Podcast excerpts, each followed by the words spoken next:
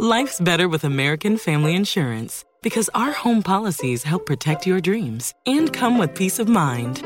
Save up to 25% by bundling home, auto, and life. American Family Insurance. Get a quote, find an agent at amfam.com. Products not available in every state. Discounts may not apply to all coverages on an auto or home policy. Discounts do not apply to life insurance policies. Visit amfam.com to learn how discounts may apply to you. American Family Mutual Insurance Company SI and its operating companies American Family Life Insurance Company 6000 American Parkway, Madison, Wisconsin. Este es el podcast de Alfredo Romo, 889noticias.mx. ¿Tus hijos regresaron a clases de manera presencial, sí o no? Contestaste sí ¿Cómo les fue en la escuela? Esa es la pregunta. El gobierno federal prometió que habría sana distancia, que habría gel antibacterial, que por favor cada niño, niña, chavo, chava llevara su cubrebocas, que todo iba a estar listo en las escuelas para reabrir.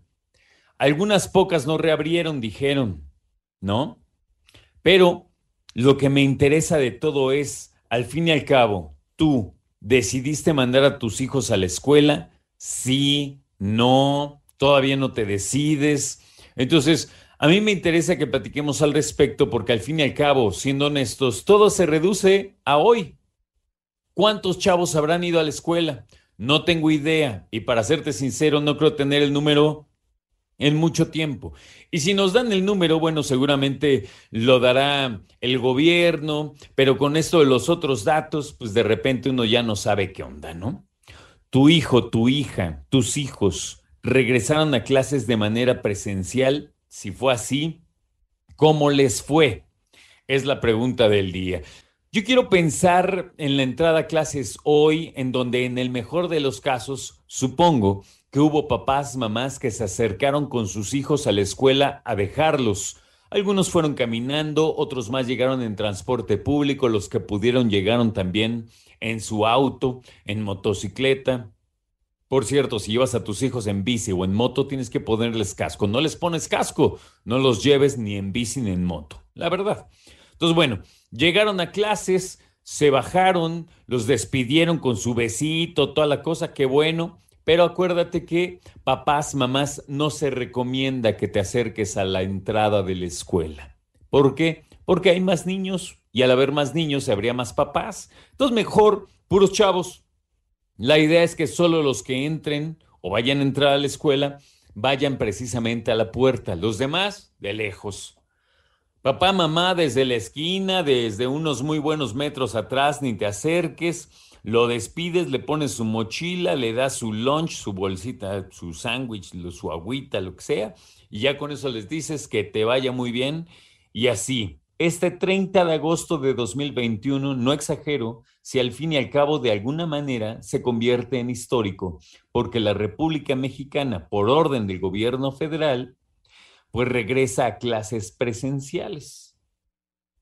Por orden, te preguntas tú, pues no que era voluntario, es voluntario. Y tal vez podríamos decir o tendríamos que decir que es por invitación, tal vez suene mejor, del gobierno federal. Pero yo escuchamos dos mensajes.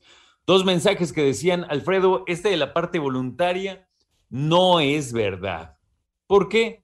Pues porque la parte voluntaria implica que entonces podrían tomar clases en línea, pero ahí está la bronca, las clases en línea para muchas escuelas públicas ya no existe.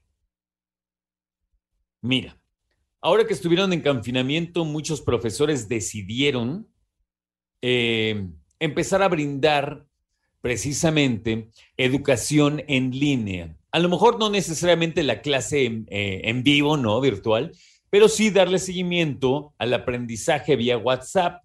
Y entonces tenían un grupo de WhatsApp en donde el profesor ponía a las mamás, la tarea que había que hacer y ya los niños abrían su libro de texto, hacían la tarea, investigaban, dibujaban lo que tuvieron que hacer y luego mamá le tomaba foto a la tarea a través de ese, grupo de WhatsApp, subía la tarea como fotografía, la mandaba y profesor, profesora revisaba que hubiera hecho el chavo la tarea, obviamente desde la mera letra te enteras y ya con eso se daba por entregada la dinámica del día, ¿no?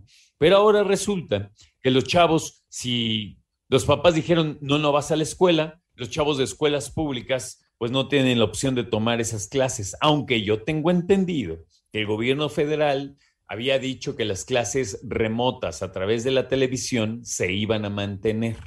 Y las clases eh, de escuelas privadas, ¿qué onda? Te preguntas tú. Bueno, teóricamente hay opciones, claro.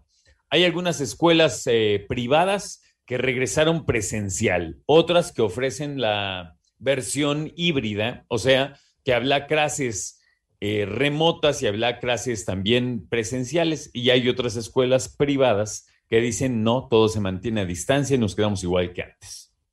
Ahora, la presión de, los papás también es importante. ¿Por qué?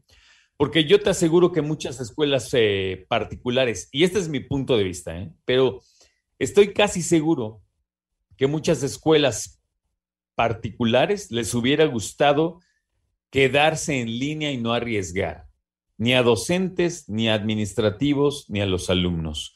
Pero los papás, por presión y porque ya están trabajando, prefieren mandar a sus hijos a la escuela para que aprendan, socialicen y obviamente también se queden un rato mientras puedan pasar por ellos.